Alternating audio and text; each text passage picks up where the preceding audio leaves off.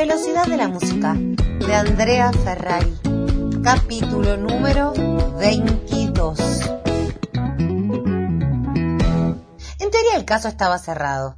Tommy Fox había perecido sano y salvo, pronto se volvía a Estados Unidos y sus familiares y fans celebraban el final feliz. Se suponía que era una buena noticia, pero a Sol no se le iba la sensación de incomodidad ante ese desenlace.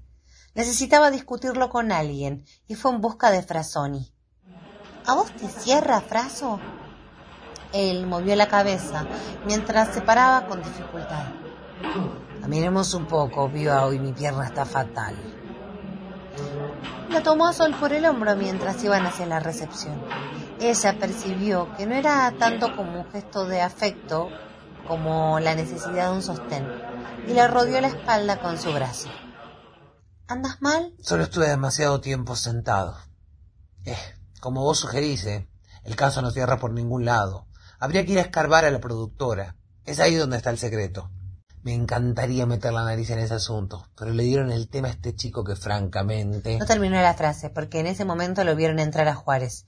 Al pasar junto a ellos, se detuvo y le guiñó un ojo a Sol. Supongo que lo viste, ¿no? Sí, pero dijeron tampoco. No hubo manera de que aceptara más preguntas. Pero después te comento algunos datos que pesqué. Era tan evidente que buscaba excluir a Frasoni que Sol tuvo ganas de irse para evitar la incomodidad pero fue Frasoni el que anunció que iba a comprar cigarrillos. Juárez lo miró renguear hasta la salida con una sonrisita irónica. ¿Tomabas clases con el abuelo?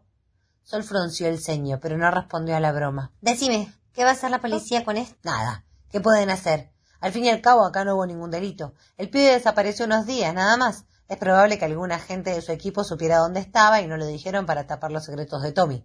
Pero tampoco es un delito.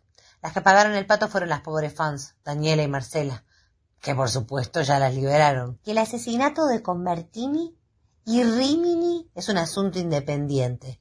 La hipótesis más fuerte es que lo de Convertini fue una venganza. Quizás el asunto este del sicario, ¿viste? Y Rimini ni siquiera está confirmado que fuera un atentado. Y ahora, Solcito, tengo que escribir 50 líneas para la edición digital y 120 para mañana. Ah, pues alguien tiene que trabajar en este lugar.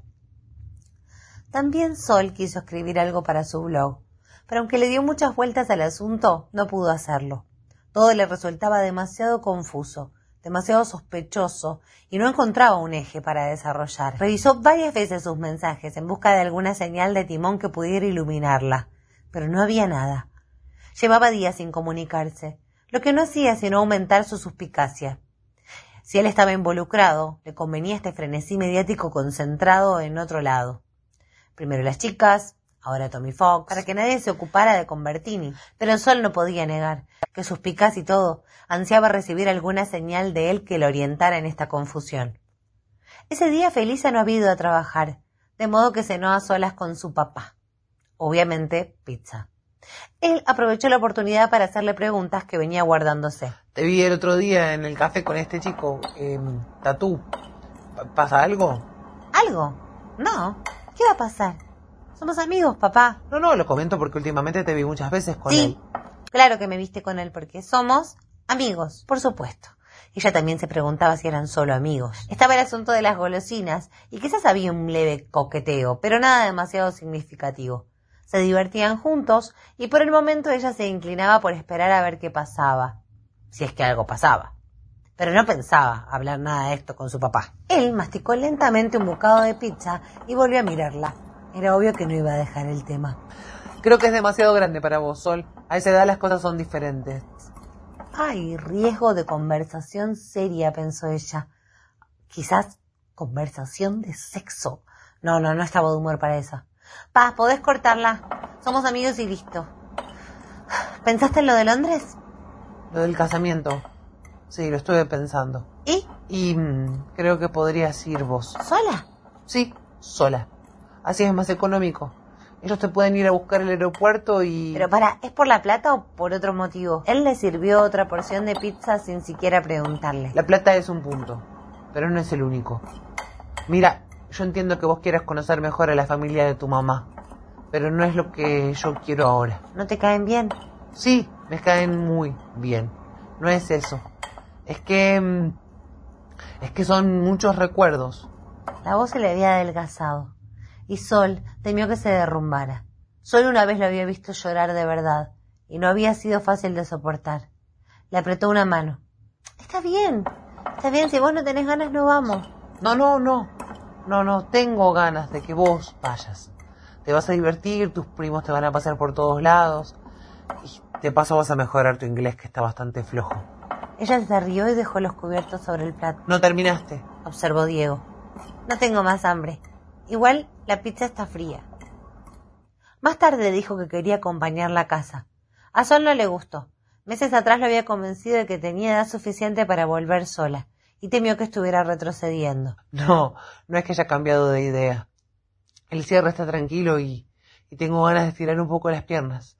Hoy estuve todo el día metido en reuniones. En el camino hablaron sobre el caso Fox. Él coincidía en que había algo oscuro en la historia, algún secreto que desconocían. Mientras lo decía, le pasó un brazo por los hombros, una costumbre que mantenían desde el que a los 12 años Sol se había negado a seguir caminando de la mano. Pero probablemente nunca se sepa.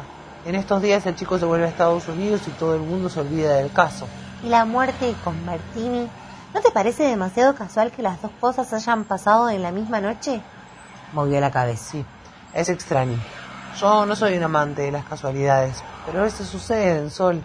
Y teniendo en cuenta que no hay hasta ahora ningún indicio, es probable que lo de Convertini tampoco se resuelva. ¿No, ¿No te mata no saber nunca la verdad, papá?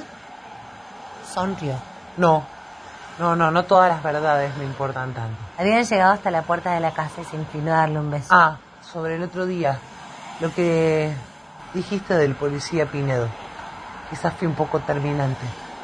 Eh, ya va a llegar el momento de conversarlo, ¿sabes? Probablemente esa frase había sido el objetivo de la caminata, pensó Sol. Yo quiero saber, papá. Él asintió, mientras le acomodaba tras la oreja un mechón de pelo que se le iba a los ojos. ¿Saber qué exactamente, Sol? Todo. ¿Quién le disparó? ¿Cómo fue?